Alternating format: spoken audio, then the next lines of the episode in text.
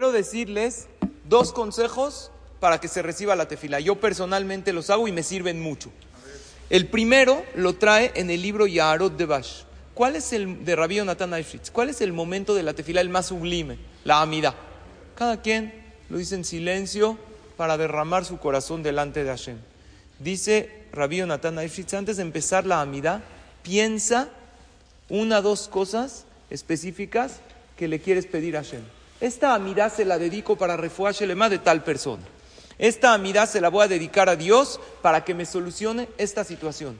Y así antes de la amidad lo piensas y toda tu amidad estás concentrado en aquello que le quieres pedir a Hashem. Créanme que funciona mucho cuando llegas a Shema Kolenu, cuando llegas a la Verajá, que es específica a eso, y así durante toda la amidad estás tú hablando con Dios, incluso durante Birkat Koanim, yo me concentro mucho en esa situación que le quiero pedir a Hashem, y créanme, funciona.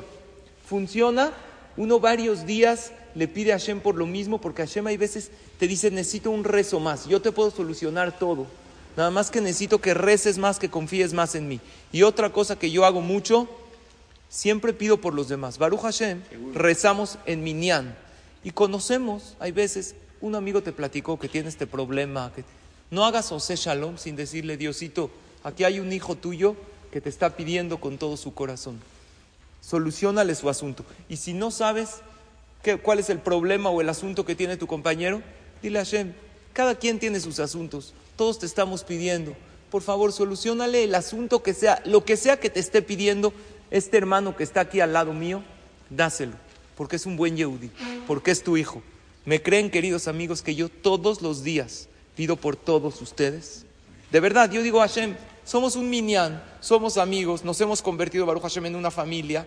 Cada quien necesitamos algo. Uno necesita refuá, otro necesita parnasá, otro necesita shalom bay. Todos necesitamos algo, porque la vida de eso se trata. Dios nos manda carencias para que pidamos por ellas, para que solucionemos los problemas. Es el chiste de la vida.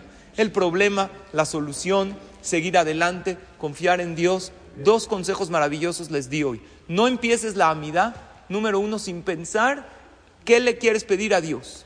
Entonces ya toda la amidad te concentras para eso, incluso la hazara. Y número dos, pensar también en los demás. Hay gente que está a tu alrededor que también le están pidiendo cosas a Hashem.